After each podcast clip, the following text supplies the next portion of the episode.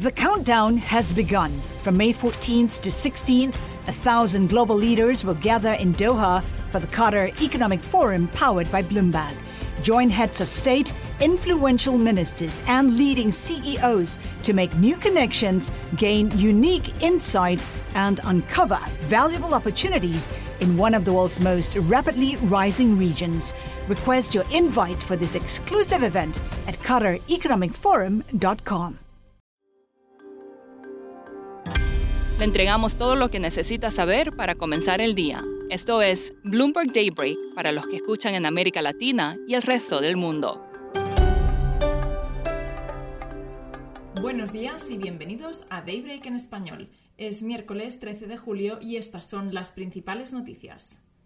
Mercados volátiles justo antes del anuncio del dato de inflación de Estados Unidos. Los futuros están sin una dirección clara. Las acciones europeas bajan, las asiáticas suben, el dólar y los bonos del Tesoro americano se mantienen estables, mientras las materias primas parecen mejorar después de la venta masiva de ayer y el Bitcoin sube tras cuatro días seguidos de caída la inflación de Estados Unidos probablemente se aceleró hasta el 8,8% en junio, frente al 8,6% previo. Esto refleja los mayores costos de gasolina y alimentos. Si esta predicción se cumple, todo indica que la Fed mantendrá su rumbo hacia otro aumento de 75 puntos básicos este mes.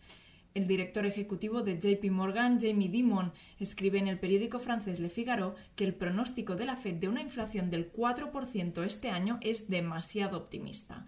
Por otro lado, un aterrizaje suave en Estados Unidos y Europa es cada vez menos probable, y relacionado con esto, el FMI recortó su pronóstico del PIB de Estados Unidos para 2022 al 2,3%, desde un 2,9% proyectado hace solo un mes. Vamos con las empresas porque esta mañana estamos pendientes de Delta, que acaba de reportar resultados del segundo trimestre. La compañía tuvo beneficios por acción e ingresos por debajo de los estimados por los analistas y como consecuencia las aerolíneas caen antes de la apertura de los mercados en Estados Unidos. En banca de inversión hemos sabido que la mesa de oro de JP Morgan habría estafado al mercado durante años con intercambios falsos. Esto según testificó un ex colega en el juicio a tres ex empleados bancarios acusados de fraude. Las ganancias del segundo trimestre de América Móvil cayeron un 68% a 13.700 millones de pesos, estos son 657 millones de dólares, sobre una base anual debido a mayores pagos de intereses. Y un dato sobre automóviles, una cuarta parte de los estadounidenses encuestados cree que su próximo automóvil será un vehículo eléctrico, esto según la Asociación Estadounidense del Automóvil. Los millennials son los más ansiosos por electrificar su viaje y un 30% dice que planean que su próximo automóvil sea eléctrico. Y miramos ahora a América Latina porque es probable que el Banco Central de Chile eleve su tasa de interés referencial en al menos medio punto porcentual esto en un momento en que la caída del peso alimenta aún más la inflación. Recordamos que en junio el Banco Central chileno había aumentado la tasa de interés en 75 puntos básico, llevándola al nivel más alto desde 1998. Y en Argentina el Banco Central comenzará a ofrecer a los prestamistas privados una opción de venta de bonos locales con vencimiento en diciembre de 2023. Esto obligaría a la autoridad monetaria a recomprar los instrumentos si los precios caen demasiado y faltan todavía casi dos años para las próximas elecciones en México, pero ya se especula quién en la oposición podrá hacer frente al candidato del partido gobernante Morena. Max de Haldebank, periodista de Bloomberg News en Ciudad de México, escribió un perfil de un joven candidato que ha crecido en las encuestas recientemente. Se trata de Luis Donaldo Colosio Riojas.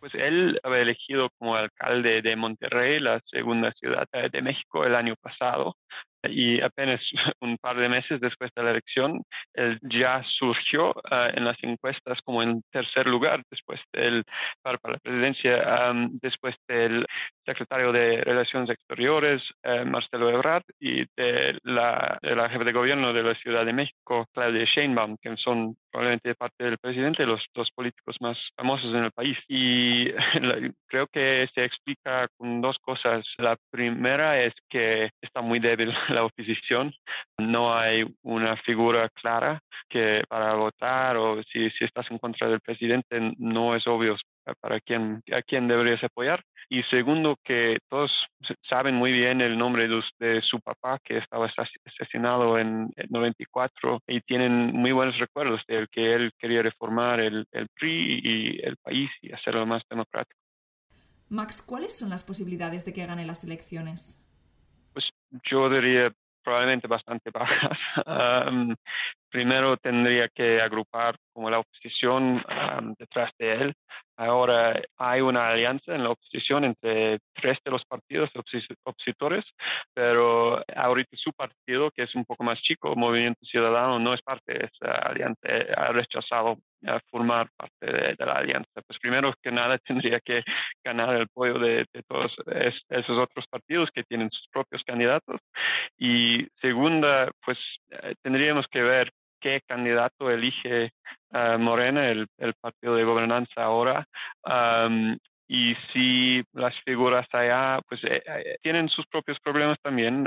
Hubo una tragedia el año pasado con el metro aquí, en donde murió casi 30 personas y eso afectó a Ebrard y Sheinbaum.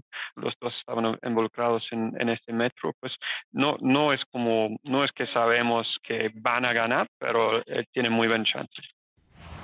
Terminamos el boletín de hoy con una noticia curiosa. Un comerciante de recuerdos de rock y otras dos personas fueron acusadas de conspirar para vender letras manuscritas supuestamente obtenidas de forma ilícita de Hotel California y otros éxitos de los Eagles, según informa la agencia AP.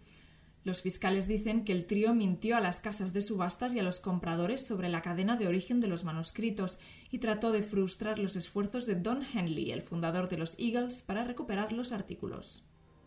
Esto es todo por hoy. Soy Laura Millán. Muchas gracias por escucharnos. Para conocer todas las noticias que necesita para comenzar el día, revise Daybreak en español en la app Bloomberg Professional. También puede personalizar Daybreak para recibir las noticias que desee. Eso es todo por hoy. Sintonice mañana Bloomberg Daybreak